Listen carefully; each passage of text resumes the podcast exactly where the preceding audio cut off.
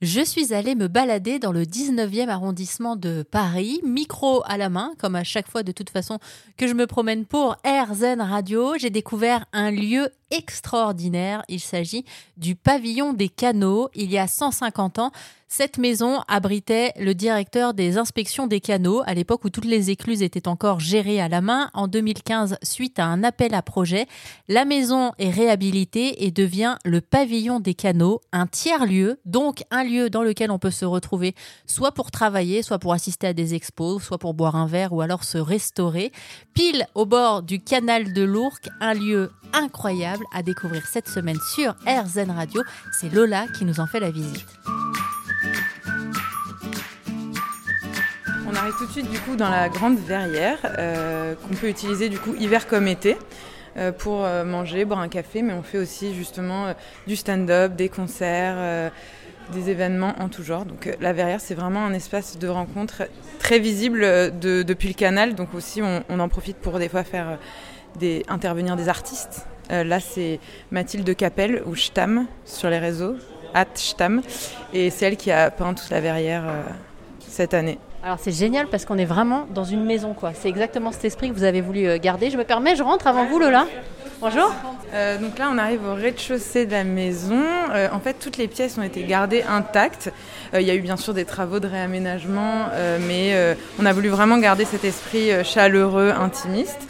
Et du coup, la première chose qu'on voit quand on arrive, c'est le bar, point de rencontre, euh, espace de convergence, où du coup, on peut venir déguster et des vins euh, de vigneronnes, des bières euh, locales, des cocktails des cafés et aussi manger. Mais là, ça se passe plutôt en bas, au sous-sol, où il y a la cuisine du coup. du coup, c'est comme à la maison, donc les gens vont chercher leurs plats eux-mêmes.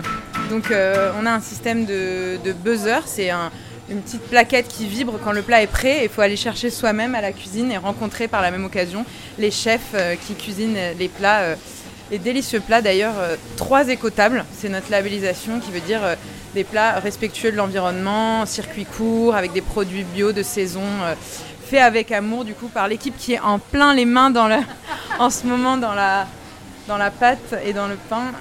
Ah, c'est la première fois que je vois ça, le fait qu'on puisse descendre comme ça, chercher son plat, je trouve qu'il y a un côté euh, magique, en fait qui va complètement aussi avec euh, ce lieu que vous avez eu envie de créer. Quoi. Mhm. On est là pour échanger, pour faire des rencontres. C'est ça. ça. Et puis chacun vient y faire aussi ce, ce qu'elle veut. Donc euh, on peut autant venir manger que boire, que regarder une exposition, lire, faire ce qu'on veut. Donc c'est vraiment on n'est pas obligé non plus de consommer quand on vient ici. Donc c'est pour ça que chacun est libre de, de son activité quand, quand la personne vient. Donc c'est eux qui se déplacent aussi pour aller chercher euh, leur nourriture.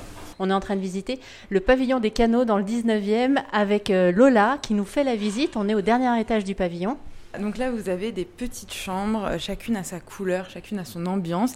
Et ici, on est dans le salon rouge, la plus grande des salles de l'étage où on accueille beaucoup d'événements, notamment des conférences, des groupes de parole, des discussions.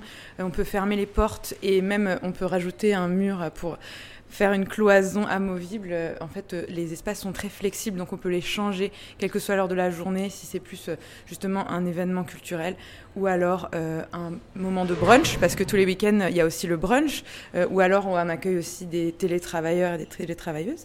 Donc, selon l'ambiance, on peut ajuster en fait la, la disposition des meubles. Il y a un écran amovible ici pour aussi faire des projections de cinéma. Euh, il y a une grande table ici où les gens en fait se rencontrent parce que quand on passe la journée euh, côte à côte avec quelqu'un, finalement, on finit par lui parler souvent et ça crée des rencontres. Donc ça, c'est vraiment notre salon, euh, salon où on fait les plus gros événements. On peut accueillir jusqu'à 30 personnes. Merci à Lola pour la visite du pavillon des canaux, un tiers-lieu qui se trouve dans le 19e arrondissement de Paris.